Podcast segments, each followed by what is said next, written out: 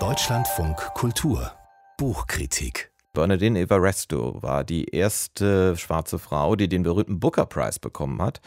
Das war 2019 für ihren Roman Mädchen, Frau etc. Ihr neues Buch ist definitiv kein Roman, also jetzt ihr in Deutschland gerade neu erschienenes Buch, aber ob es wirklich das ist, was der Titel verspricht, ah, irgendwie habe ich da gewisse Zweifel, Zweifel, die wir jetzt mit unserer Kritikerin Jackie Tome klären. Schönen guten Morgen. Guten Morgen. Das fängt schon beim Titel des Buches an. Das heißt nämlich Manifesto, warum ich niemals aufgebe. Ist denn das tatsächlich jetzt in Anführungszeichen nur ein Manifest oder ist es nicht doch eher so was Autobiografisches? Es ist, ähm, also Manifesto reimt sich erstmal ganz hervorragend auf ihren Nachnamen, nämlich Evaristo. Vielleicht hat sie es auch deshalb so genannt. Es ist keine Kampfschrift oder ein Programm, was ja ein Manifest wäre. Es ist eine Autobiografie, es ist ein Memoir, sehr schön beschrieben. Und ähm, es hat aber tatsächlich, und das ist das Manifesthafte, es verbindet die persönlichen Erinnerungen und, und, und Lebensbeschreibungen dieser Schriftstellerin immer mit dem gesellschaftlichen und politischen. Und ähm, deshalb ähm, kann man das Wort Manifest dann doch auch durchgehen lassen. Auf dem Buchrücken steht Frau schwarz lesbisch prekär. So ungefähr 40 Jahre lang waren das die Stigmata, mit denen Evaristo konfrontiert wurde. Wie wütend und vielleicht auch kämpferisch ist denn dieses Buch?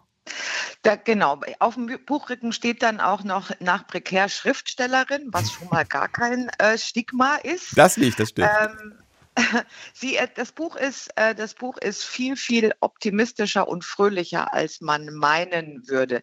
Sie erzählt nämlich, ähm, wie diese sogenannten Stigmata sich im Laufe der Jahrzehnte verändert oder sogar aufgelöst haben. Also sie ist jetzt Anfang 60. Sie erzählt viel über ihr Aufwachsen in Südlondon mit einer weißen Mutter und einem schwarzen Vater und sieben Geschwistern.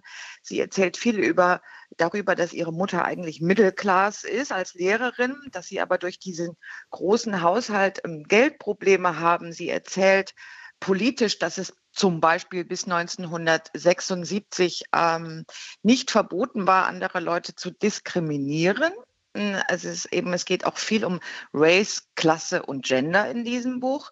Und, und prekär, äh, mit prekär meint sie ihre Jahre als junge Künstlerin, als junge Kreative auf der Suche.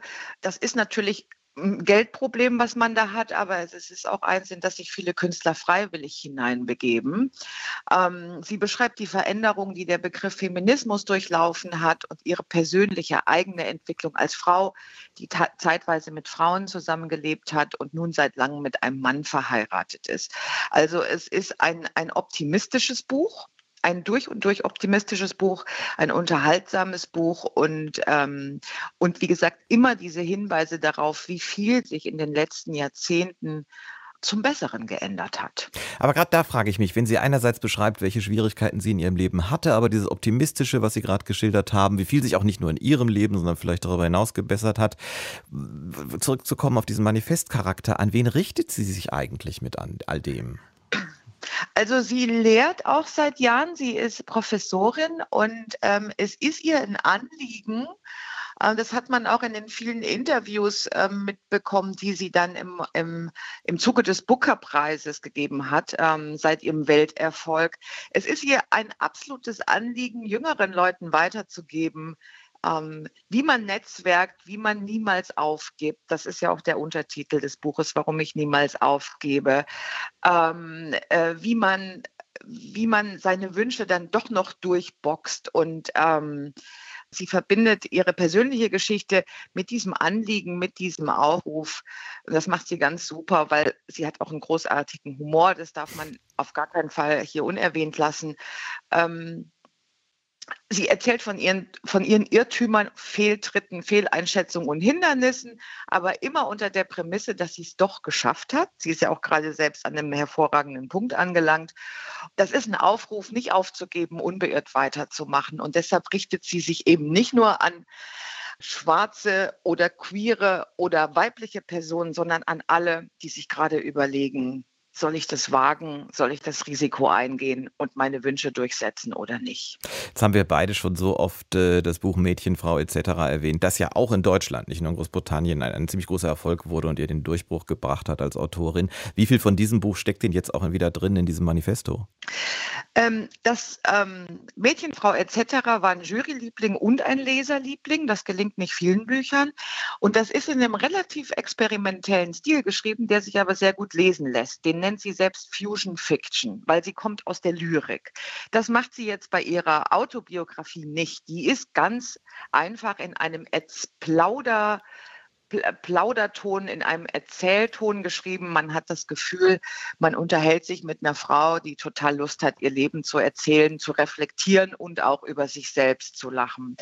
Man erkennt allerdings, wenn man den Roman gelesen hat, einige Sachen wieder, zum Beispiel eine toxische Beziehung zwischen zwei Frauen die kommt jetzt in ihrer Autobiografie auch wieder vor. Die ist nämlich ihr passiert. Man erkennt London wieder. Die, äh, die Stadt spielt eine ganz wichtige Rolle.